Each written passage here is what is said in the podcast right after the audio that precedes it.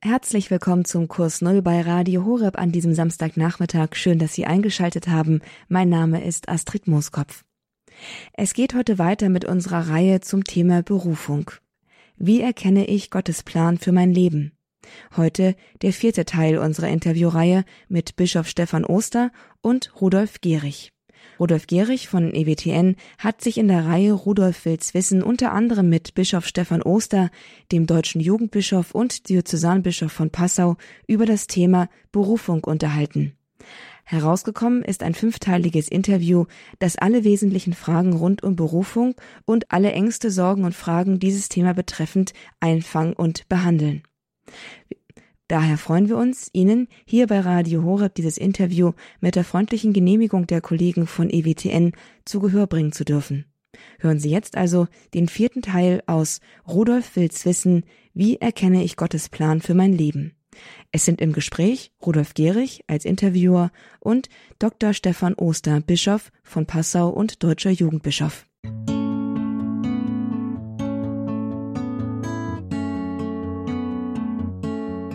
Ich habe mich oft gefragt, ob der Weg, den ich eingeschlagen habe, auch der richtige ist. Habe ich möglicherweise aufs falsche Pferd gesetzt?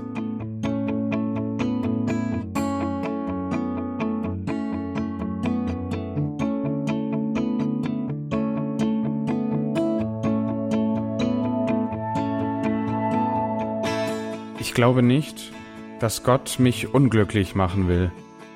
Aber woher kommen dann die Zweifel und die Angst, meiner Berufung nicht gerecht zu werden?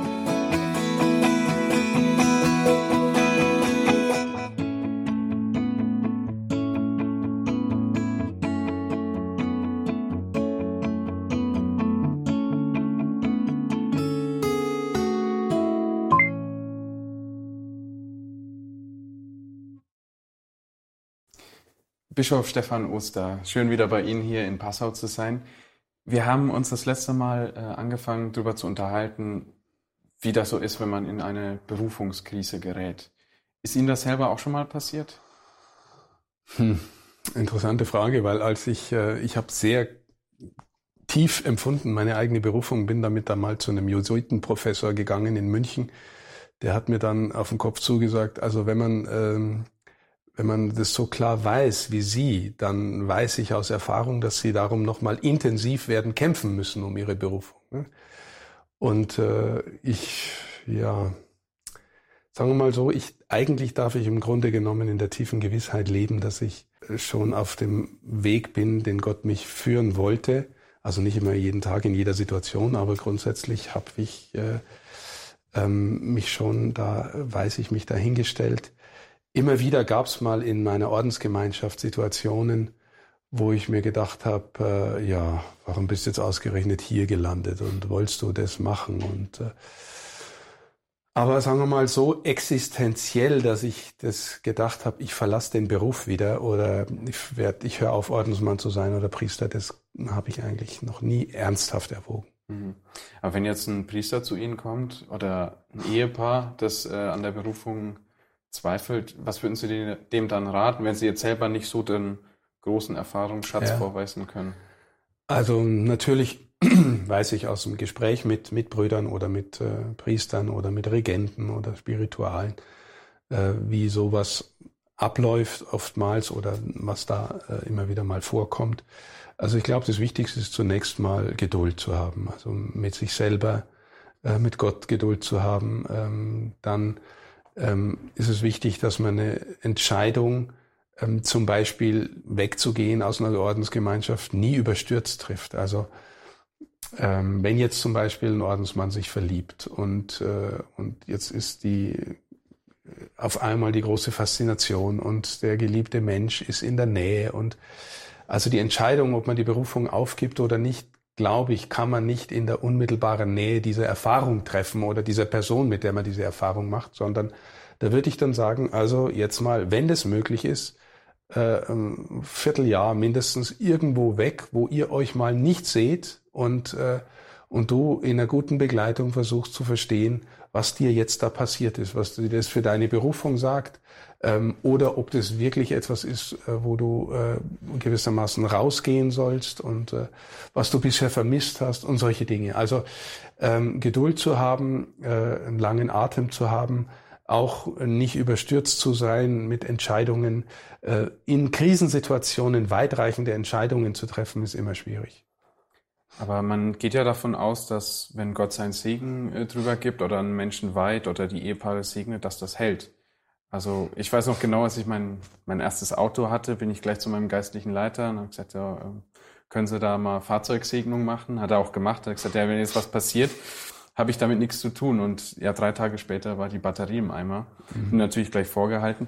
Nur die Frage ist halt jetzt, wenn man es jetzt auf die Priesterweihe vielleicht mal umbricht, wie ist es möglich, dass sowas kaputt gehen kann? Weil es gibt ja viele Priester, die dann ihre Berufung aufgegeben haben obwohl Gott äh, den Segen gespendet mhm. hat und die Weihe ja vor Gott gültig war. Mhm. Ja, ich kann immer wieder nur auf das verweisen, was ich auch schon mal gesagt habe, die Frage nach der inneren Qualität der Beziehung zum Herrn. Also wissen Sie, wir wenn Sie jetzt zum Beispiel ein junger Kaplan sind und nach all den Jahren der Ausbildung des Studiums dann endlich mal in die Pfarrei kommen und Praxis machen und dann von allem Möglichen absorbiert werden und Freude haben an ganz vielen und, äh, und dann noch wissen, sie sollen aber eigentlich lernen, diszipliniert geistlich zu leben. Das ist eine richtige Herausforderung. Ne? Und das lässt man dann auch mal bleiben und man glaubt dann schon, man hat schon die Ressource. Aber ähm, aber das ist so ein Punkt, äh, den ich merke, äh, wo es uns oft auch fehlt. Ne? Die, die Tiefe des geistlichen Lebens, des persönlichen geistlichen Lebens. Und auch dann lasse ich mich wirklich begleiten. Also brauche ich das dann noch? Ne? Ich bin doch jetzt ein gestandener Pfarrer. Brauche ich noch geistliche Begleitung? Brauche ich noch die Gemeinschaft äh, von Mitbrüdern, die mich trägt? Bin ich in der Lage, mich zu öffnen, wirklich intensiv auch aus dem Persönlichen heraus zu reden und sowas? Das ist schon nochmal, ähm, äh, das ist keine Selbstverständlichkeit, da diszipliniert dabei zu bleiben. Und ein anderer Punkt ist schon auch noch die Qualität meines meines theologischen Fundamentes, meines philosophischen, theologischen Fundamentes. Wissen Sie, die Anfragen, die die, die, die mediale, säkulare Welt an uns stellt, die sind, die betreffen ja immer gleich auch unsere Anthropologie, also unsere Lehre vom Menschen und, und da kommen immerfort irgendwelche wuchtigen Fragen. Und sagen wir mal, eine Mehrheit von normalen katholischen Gläubigen glaubt auch, dass die Kirche zum Beispiel in anthropologischen Fragen äh, sich weiterentwickeln muss, längst nicht ja. mehr das so. Weiß ich, kann ich dem wirklich auch von innen her überzeugend begegnen und sagen, nee, ich glaube, die Kirche hat recht mit dem, was sie über den Menschen sagt, was sie über Partnerschaft, über Sex. Ich glaube, die hat recht, weil ich auch das mal in der Tiefe studiert habe, weil ich das Menschenbild mal auch erfasst habe, weil ich so, das sind schon so Herausforderungen, wenn ich da keine Antwort geben kann, mich auch nicht traue, permanent mit solchen Fragen gelöchert werde und sowas, ne, mit diesen, mit diesen Herausforderungen, ähm, dann, dann gibt's vielleicht auch so einen Sog, der mich da irgendwie allmählich rauszieht. Oder Salesianer ihr Salesianer habe ich oft gehört, ihr seid so locker, äh, ihr seid irgendwie so anders als die anderen, ihr seid unter uns. Da denke ich mir manchmal, ja, wenn ich nur locker bin und keine Herausforderungen für die Menschen mehr ja. bin, so als Priester, als Geistlicher, äh, dann ist es auch schwierig. Ne? Salesianer leben mit Jugendlichen. Ich habe äh, auch einmal eine Zeit lang da in, zum Beispiel in München im Salesianum, da sind äh, Kerle, die 16 bis 20 sind und was interessiert junge Kerle? Mädels, Geld, Freiheit, irgendwie das Auto und so. Wenn ich meine Zeit immerfort mit denen verbringe und auch mit ihren Bedürfnissen, dann ist, entsteht da vielleicht ein Sog, der mich auch diese Bedürfnisse äh, in mir wach hält und ich rede mit denen. Wenn ich nicht tief im eigenen verwurzelt bin. Wissen Sie, manchmal denke ich, es ist leichter als Zisterzienser arm, ehelos und gehorsam zu leben, weil ich immer nur mit meinen Mitbrüdern rede, die das auch machen, als wenn ich mich dauernd aussetze gewissermaßen äh, und einer anderen Bedürfniswelt. So, wie tief muss ich verankert sein, dass, dass ich auch weit rausgehen kann? Mhm. Diese Spannung ist nicht völlig selbstverständlich in unserem, in unserer priesterlichen Ausbildung und so weiter auch eingepflanzt. Ja, aber da, da haben Sie recht. Also ich merke das auch, dass man, ähm, also die, die Glaubensthemen auch immer wieder vertiefen muss selber. Also ich selber hatte irgendwann dann auch, in, in der Jugendzeit kommt man natürlich ins Zweifeln, fängt an, alles zu hinterfragen und dann stellt man fest, okay, die Kirche hat tatsächlich Antworten oder das ist alles nicht unbegründet. Man nimmt das dann für selbstverständlich und dann ruht man sich ein bisschen drauf aus und dann äh, wird man plötzlich im Fußballverein, ich sitze draußen auf der Ersatzbank mit ein paar anderen Leuten, dann sagt der eine, ja du, du glaubst du noch an Gott, willst du eigentlich Priester werden? Und ich gesagt, nee, das habe ich geklärt und so weiter, bin jetzt fertig damit. Und dann sagt eine, ach stimmt, als Priester darf man ja nicht pimpern. Und dann ähm, war ich dann plötzlich auf einmal so, so Dinge, die für mich selbstverständlich waren, Zölibat und dass das alles eine Begründung hat, musste ich dann den Jungs bei mir neben mir auf der Ersatzbank erklären. Da hast mal festgestellt, dass sich die Selbstverständlichkeiten, dass die gar nicht so selbstverständlich sind und dass ich die auch immer wieder erneuern muss. Genau, vor allem dann auch auf den Horizont des anderen zusprechen können muss. Ne? Genau, also genau. das ist ja, ob ich es einem Professor erkläre oder jemanden im Fußballverein ja, oder. Da kann man nicht gleich mit dem innertrinitarischen Logos kommen, genau, man muss ja, dann schon. Ja, ja genau. Ist, Heißt es dann, dass Sie jetzt auch, Sie sind Professor, dann auch immer noch weiter lernen müssen? Oder ist es bei ja. Ihnen jetzt so fest verankert, dass es dann einfach raus Nee, nee, nee. Es ist vor allem äh, die Dinge, die ich äh, zum Beispiel in Vorträgen, ich rede ja viel vor jungen Menschen und so weiter, das mache ich immer wieder neu. Also es ist nicht einfach so, natürlich kommen Argumentationsfiguren, Bilder und so weiter, die man so für sich gewonnen hat, immer wieder. Aber aber eintauchen ins Wort Gottes und aus dem reden lernen, es ist immer wieder eine neue Situation. Und ja, ich muss dabei bleiben. Also vor allem das Thema Umgang mit dem Wort Gottes. Es gibt ja auch die Seite in mir, die die mit der Bibel nichts zu tun haben will, weil es so langweilig ist und weil ich viel lieber im Internet surfe oder irgendwelche YouTube-Filme angucke oder irgendeinen spannenden Roman lese, als die Bibel lesen. Weil ne, da gibt's irgendwie so eine innere Hemmschwelle, die sagt, boah, ich, pff, kennt man schon alle. Kennt man schon oder ist tot langweilig oder sowas. Und äh, und auf der anderen Seite gibt's die Erfahrung, wenn man sich da mal wirklich wieder mit einer Stelle beschäftigt, über die man dann predigen muss. Ich bin ja froh, dass ich predigen muss. Gell? Und dann taucht man da plötzlich ein und auf einmal geht wieder die Tür auf und man spürt von innen her, wow, da ist was, was mich nährt, was mich beschenkt, was mich bereichert. Jetzt kann ich wieder über das anders und neu reden. Ne? Also äh, das, das muss immer wieder tatsächlich, weil es ja auch was Lebendiges ist, weil es auch neu errungen werden muss. Ne? Das, äh, und wenn man das dann irgendwann bleiben lässt, dann kommt das dann eben zu solchen Krisen. Genau, dann kommt es zu solchen Krisen oder es wird gewissermaßen, ich habe es nur noch im Kopf, hier, das ist oberflächlich, ich reproduziere alles, was ich alles irgendwann mal gehört, gelernt, irgendwas, hol mir Methoden, aber es ist nichts mehr, was mein wirkliches Inneres durchdringt. Ja, äh, ich habe auch die Erfahrung gemacht, dass Leute das eben sehr schnell merken, wenn man jetzt einfach äh, eine Seite vom Katechismus runterbetet genau. oder wenn man das auch wirklich mit dem Herzen auch mitträgt. Nur ähm, nochmal darauf zurückzukommen, was Sie da vorhin äh, gesagt haben, dass dann Menschen, die beispielsweise den Priesterberuf dann verlassen oder die Ehe auseinanderbricht, dass ähm, es oft daran liegt, dass man das geistliche Leben vernachlässigt hat. Würden Sie quasi sagen, dass es äh, alles dann selbst verschuldet ist? Oder spielen auch äußere Einflüsse? Ja, natürlich. Ich, das, das kann man nicht über ein, kann man nicht alle über einen Kamm scheren. Also äh, und dann sind bei zum Beispiel bei einer Ehe sind es immer noch äh, zwei. Also da ist dann ja. gibt's dann auch das Maß an Schuld oder herausgefordert sein, Versuchung sein, gibt's dann auch äh, noch mal verteilt auf den Seiten und dann kommen noch Kinder dazu. Oft. Also das, da bin ich ganz, ganz vorsichtig mit dem Thema Schuld. Ähm, äh, ich würde eher sagen, auch ja Verantwortung. Du hast Verantwortung für deine Entscheidung, für dein Leben und äh, du hast auch Verantwortung, diese Entscheidung zu kultivieren und zu vertiefen. Mhm. Und äh, ja, die, tatsächlich ist, glaube ich, auch eine Not ähm, dieses Thema, was ich gesagt habe, geistliche Begleitung.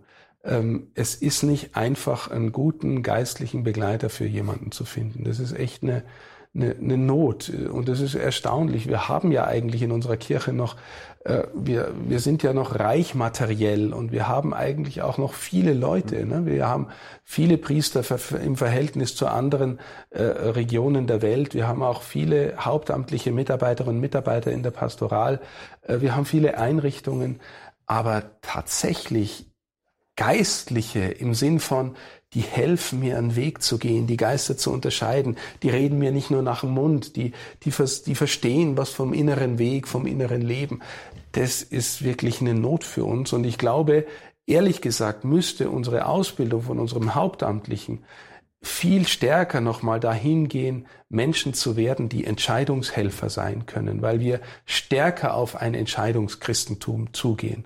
In einer Volkskirche kann man sich um die Frage, bin ich für Christus entschieden, relativ einfach drum rumdrücken. Man ist ja irgendwie dabei, man läuft mit, gell, man geht zur Prozession mit, man geht zum Volksfest mit und weiß der Himmel was und manchmal auch im Gottesdienst.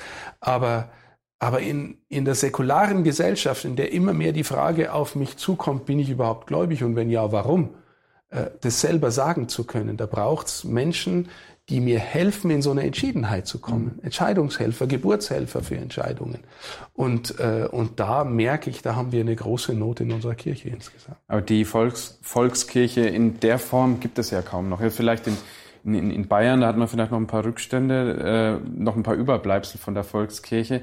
Nur da erlebt man auch oft, dass dann, äh, dann Sachen kommen, so Neuevangelisierung, äh, na, brauchen wir nicht, wir sind schon katholisch. Ja. Das kann doch auch eine Behinderung sein. Oder? Ja, natürlich. Also ich merke das ja, im Bistum Passau sind fast 80 Prozent der Bevölkerung katholisch. Das ist der größte Bevölkerungsanteil in einer Diözese in Deutschland.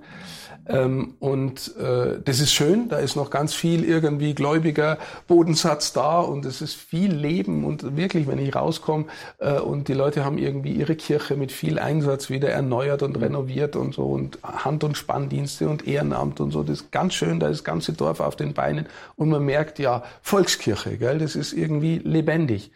Die Woche drauf ist wahrscheinlich dann schon wieder komplett anders, wenn äh, der Sonntag danach. Ne? Und ähm, und das, ich sage dann relativ oft, äh, wie geht denn das? Jetzt habt ihr eure Kirche äußerlich renoviert. Was bedeutet eigentlich Innenrenovierung einer Kirche? Auch für euch jetzt, für jeden persönlich. Ne? Und da merke ich schon, da da ist dann trotz, also da sind schon auch äh, gewissermaßen Herausforderung. Die Leute wissen dann gar nicht, wovon ich rede, wenn ich von der persönlichen Christusbeziehung spreche und so weiter. Man, das Katholische hat da diese Selbstverständlichkeit noch, vor allem bei der älteren Generation. Aber alle leiden, dass die Jüngeren nicht mehr da sind. Ne? Das, natürlich kämpfen sie damit, aber ist auch eine gewisse Hilflosigkeit. Wie finde ich denn Möglichkeiten, junge Menschen für, für die Kirche zu oder für Gott zu gewinnen? Ne? Die, die klassischen Sozialisationsformen des Gläubigwerdens, die greifen auch bei uns nicht mehr selbstverständlich. Ne? Das, äh, das ist einfach äh, die Frage. Und äh, wissen Sie, bei den Älteren habe ich den Eindruck, viele erzählen mir dann, ja, Herr Bischof, wir sind damals streng katholisch erzogen worden, gell, und deswegen sind wir noch dabei. Ja, also das heißt, die Leute haben was erlebt von einer strengen, formativen Erziehung, auch wenn sie äußerlich war, aber das führt sie dahin, dass sie das, was sie jetzt leben dürfen, als frei und trotzdem selbstverständlich erleben dürfen. Und sie fragen sich dann erstaunt, warum die Jungen nicht mehr kommen. Ja, die haben sowas nicht erlebt. Ne? Die haben die große Liberalität von Anfang an erlebt. Deswegen ist die gewissermaßen die Forderung, sonntags ins Gottesdienst zu gehen, schon viel zu viel für die, weil die nie irgendwo Forderung in Sachen Glauben erlebt haben. Also deswegen ist die Frage wirklich eine Riesenherausforderung, wie man Menschen heute hilft, äh, zu Gott zu finden. Ne? Ja, gerade die, Routine kann ja tödlich sein. Das ähm, merken Sie sicher auch im in Ihrem eigenen Berufungsleben. Äh, was können Sie denn da tun oder was würden Sie denn den Menschen raten, da die Berufung immer wieder frisch zu halten? Ja, also lebendige Gemeinschaft ist schon ein lebendige Gemeinschaft ist schon auch ein Jungbrunnen, ne, wo man ehrlich und ernsthaft auch über seinen Glauben sprechen kann. Das ist schon äh, ein wichtiges Thema. Exerzitien, äh, immer mal wieder wohin fahren, wo man merkt, da lebt und da wächst Kirche. Ne? Also ich habe äh, von einem Bischof äh, mal gehört, der, ähm, der eine, aus dem Ausland eine Gemeinschaft in sein Bistum geholt hat. Ich mag nicht sagen, wer es war. Und, äh, und die haben äh, dann gefragt, äh, was können wir denn für Sie tun, äh, Herr Bischof? Und dann hat er äh, den schönen Satz gesagt, give, give hope to my priests. Also äh, helft meinen Priestern zu sehen, dass es irgendwo Fruchtbarkeit gibt, Wachstum gibt, dass das, was ihr tut, nicht völlig sinnlos ist, ne? dass ihr so und äh, das ist schon wichtig, dass, dass äh, die Mitbrüder oder auch Menschen, die in der Kirche arbeiten, immer wieder sehen dürfen, dass ihr Dienst auch äh, dass ihr Dienst auch Frucht bringt, auch wenn, wenn das eine Versuchung ist, wie ich schon gesagt habe. Ne? Ich, ich will meine Fruchtbarkeit anschauen. Ne? Ich will ja. wissen, wie viele da jetzt gläubig werden durch meinen Dienst und sowas. Das ist auch eine Versuchung, weil das, aber trotzdem, ne? wir sind Menschen und wir, wir wollen schon auch irgendwie aus der Hoffnung leben und die Kirche ist ein Organismus, der wächst und äh, und ich frage mich die ganze Zeit, was wir tun, äh, dass wir unserem Organismus am Wachsen hindern ne? und äh, im Gegenteil eher äh, mithelfen vielleicht oder irgendwas tun, dass es nicht wächst. Aber es braucht schon diese lebendigen Zeugen auch immer wieder, um selber dann nochmal einen neuen Kick zu geben. Genau. Äh, auf der anderen Seite ist man ja selber auch für die anderen irgendwie Zeuge. Sie als Bischof besonders, vielleicht auch viele, viele Ehepaare, die noch zu, trotz Schwierigkeiten zusammenbleiben. Genau. Setzt Sie das nicht auch unter Druck, wenn Sie merken, okay, die Leute gucken Sie jetzt ganz besonders an und wenn ich das jetzt falsch mache, dann... Äh ja, schon manchmal, äh, aber ich kann den Druck dann auch wieder gut abgeben und kann dann sagen, Herr, das Entscheidende wirkst du. Also das, das lerne ich auch zunehmend. Also das ist nicht, äh, da merke ich, äh, äh, dann nimmt mir Gott auch den Druck. Ich weiß, dass, dass das so ist, dass viele Leute gucken und sagen, was macht der Bischof, was sagt der Bischof, wie bringt der Bischof die Jugend wieder in die Kirche und leider so sagen. Und da denke ich mir, ja Herr, das Entscheidende machst du und ich muss bei dir sein, dann, dann wird's schon irgendwie gut. Aber woher nehmen Sie denn dieses Gottvertrauen? Ich glaube, eine, einer der Punkte, wo ich das sagen kann, ist auch das Verhältnis zur Mutter des Herrn, das, äh, das mir hilft. Ich habe irgendwann mal verstehen lernen dürfen, dass Maria nicht einfach nur gewissermaßen ein äußeres Vorbild des Glaubens ist, sondern tatsächlich sowas wie Mutter der Kirche. Irgendwie meine innere Vorstellung ist immer, ich gehe in die Kirche hinein, sie ist die Hausherrin und sie legt mir ihr Kind oder den, den gekreuzigten Sohn, die Kommunion irgendwie ans Herz, in die Arme.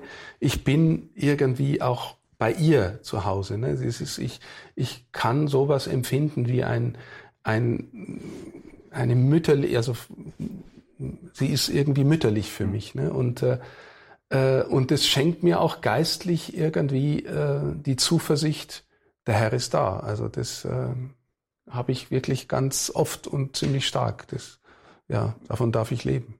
Zumal Maria ja selber eine ganz außerordentliche Berufung hatte. Und bei ihr war es ja so, dass der Engel angetreten ist, also da gab es dann auch kaum noch Ausreden. Nur interessanterweise war ja der, ihre Antwort auch nicht gleich, ja super, mache ja. ich, ne? Äh, wann, wann bin ich schwanger? Sondern erstmal, ja, wie soll das geschehen? Also ja. heißt das, dieses Hinterfragen, das gehört schon dazu. Gehört dazu und äh, ich glaube, der Text macht uns auch deutlich, dass Gott unsere Freiheit ernst nimmt, ne? dass Gott nicht einfach zwingt oder vergewaltigt oder irgendwie du musst so, sondern, sondern Gott tritt in den Dialog von Freiheit zu Freiheit, von Angesicht zu, und Gott ist werbend, Gottes Liebe ist werbend und äh, lädt uns ein, zum Ja zu sagen zu ihm. Man darf auch erstmal skeptisch sein und sagen so, ja, es ist zwar nett, dass du mir das ja. zutraust, aber du kennst mich, ich genau. kenne mich auch. Ja, ja. genau. Man, man, muss gut prüfen, also auch Geduld haben. Ne? Das darf auch mal dauern. Hm. Zumal der Engel dann danach war er wieder verschwunden und Maria war dann allein und dann musste es allein, ja. mehr oder weniger alleine durchstehen. Genau. Ähm, was, was haben Sie denn dann für Hilfen oder äh, wie, also die, das, das Gefühl der Einsamkeit, das kennen Sie wahrscheinlich auch ja. im priesterlichen Leben. Wie gehen Sie denn damit um? Reicht es dann jetzt einfach mit Menschen zu sprechen oder beten Sie und sofort fühlen Sie Gott? Nö. Aber beten ist wichtig, also ja. immer wieder zu ihm zu gehen und und ja, ich, ich habe auch Menschen, von denen ich gewissermaßen, ich gewissermaßen die Erfahrung mache, ja, wenn ich den reden höre oder die, dann, dann, dann weiß ich wieder, dass es Gott gibt und dass das Evangelium die Wahrheit ist. Ne? So. Ähm, aber ähm, als Bischof ist man in, auch in einem existenziellen Sinn einsam. Man kann bestimmte Dinge höchstens auch mit anderen Bischöfen teilen noch, aber sonst mit niemand.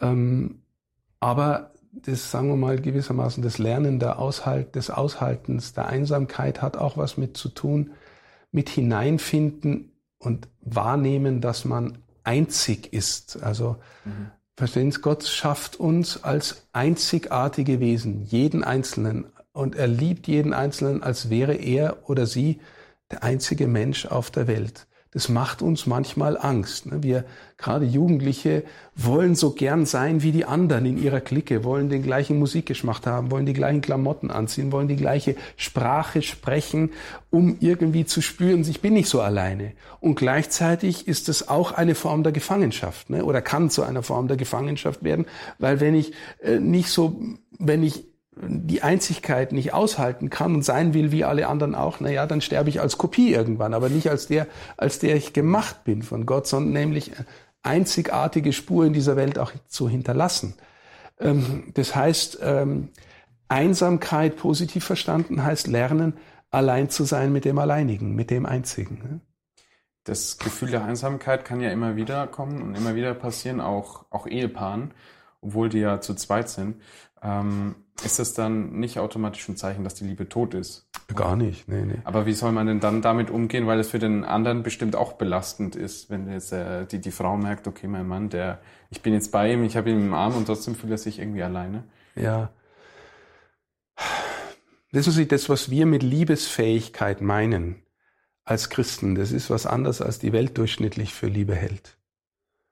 Das müssen Sie jetzt genauer erklären. ja, wenn wir, wenn wir von Liebe sprechen in der Welt, im durchschnittlichen äh, Dialog äh, über Liebe sprechen, dann, dann meinen wir immer irgendwas, was fast immer auch mit Besitzergreifung zu tun hat. Ne? Ich will dich, aber ich will dich doch für mich. Ja, also ich möchte den anderen auch gerne für mich. Ich liebe dich schon wahnsinnig, aber ich liebe dich vor allem unter der Bedingung, dass du bei mir bist mhm. und meine Sehnsucht. Also, weil es mir dabei gut geht. Ja. So, das ist auch in uns allen drin.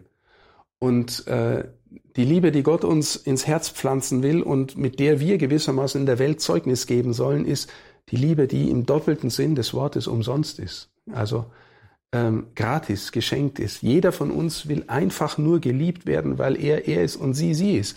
Und nicht, weil er so gescheit ist oder so hübsch ist oder so gut kochen kann oder irgendwas. Ne? Sondern jeder hat die Sehnsucht, ich will geliebt werden, weil ich der Stefan bin, ne? der Rudolf bin oder so. Einfach so. So, nur weil du du bist. Fertig. Jedes Kind hat das Recht, äh, so geliebt zu werden und jede Erziehung ist problematisch, wo Eltern anfangen, das Kind unter den Bedingungen zu lieben. Ne? Nur wenn du in der Schule gut bist, nur wenn du äh, dich gut führst. Es wird schon problematisch. Ne? Ähm, das heißt, äh, Gott will uns liebesfähig machen, aber zu einer Liebe, die umsonst ist, die sich verschenken kann. Und zwar mit umsonst meine ich jetzt tatsächlich im doppelten Sinn des Wortes. Die Welt sagt, warum setzt dich jetzt dafür ein? Das bringt doch nichts, das ist doch völlig umsonst. Das heißt, die Dimension der Vergeblichkeit. Ähm, Gott sagt, gratis, geschenkt, umsonst im Sinn von einfach nur so. Die Jünger waren unter dem Kreuz gestanden und werden gesagt haben, totale Pleite, jetzt war alles umsonst. Und Jesus antwortet mit seinem Leben und sagt, ja, völlig umsonst, geschenkt, einfach nur für euch. So.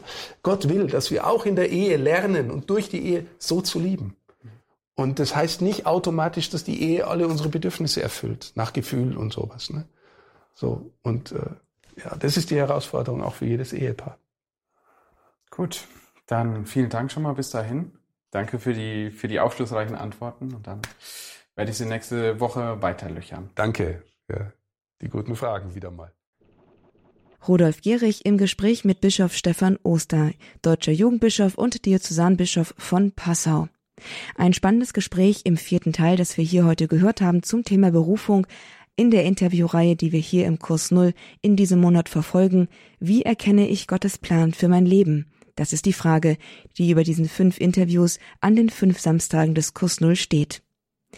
In der nächsten Woche um 16.30 Uhr hören wir die letzte Folge aus dieser Interviewreihe und kommt dann live hier ins Gespräch mit Rudolf Gehrig. Wie geht es ihm fünf Jahre nach diesem Gespräch mit Bischof Stefan Oster?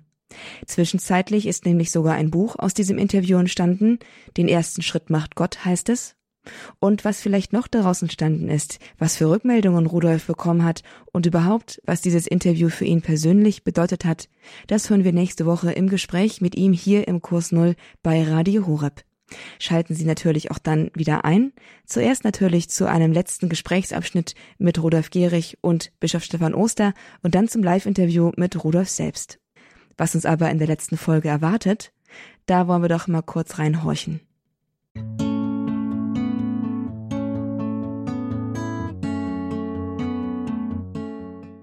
Hauptsächlich ging es darum, äh, diese zwei Wege, Priestertum oder Ehe.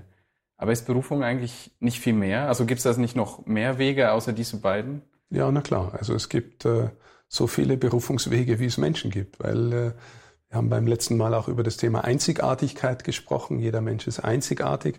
Und je mehr jemand in diese Einzigartigkeit findet, ähm, desto mehr zeigt sich, wofür er auch vor Gott und von Gott gemacht ist. Also das, äh, man darf nicht Einzigartigkeit verwechseln mit äh, ich will unbedingt originell sein. Ne? Das wäre schon wieder irgendwie so eine eigene fixe Idee. Aber äh, je, jemand ist einzigartig, unverwechselbar, unvertauschbar als Person und die in die Dimension hineinzufinden, bedeutet seinen Berufungsweg zu finden. Ähm, heißt das, dass die Berufung irgendwann einen Punkt erreicht, an dem man wirklich am Ziel ist? Nee. nee, das ist ja etwas, was anfängt mit dem Menschsein, dann sich konkretisiert mit der Taufe. Man bekommt den Namen von Gott oder man kommt in, bekommt in die innere Verbindung mit dem Herrn und dann äh, beginnt ein Weg, der nie mehr aufhört. Mhm. Das heißt, auch jetzt nach ihrem, nach ihrer Bischofsweihe kann der Weg sich noch weiter verzweigen und ja, wie gesagt, ich glaube, es geht für mich darum, ähm, im täglichen Leben zu lernen, die Dinge um Gottes Willen und der Menschen willen zu machen und nicht zuerst für mich. Und es bleibt eine Aufgabe, die auch nie aufhört.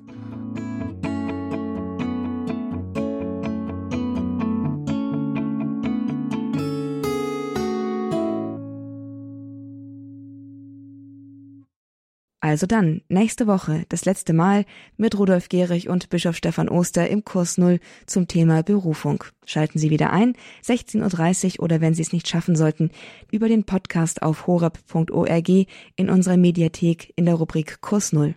Dort finden Sie übrigens auch alle anderen Folgen dieser Reihe und darüber hinaus auch die ganzen anderen coolen Sendungen, die im Kurs Null gelaufen sind. Ich verabschiede mich an dieser Stelle, bedanke mich für Ihre Aufmerksamkeit, für Ihr Net, wünsche Ihnen jetzt noch ein gesegnetes Wochenende und freue mich auf die nächste Woche. Mein Name ist Astrid Mooskopf. Hier ist Radio Horeb. Leben mit Gott.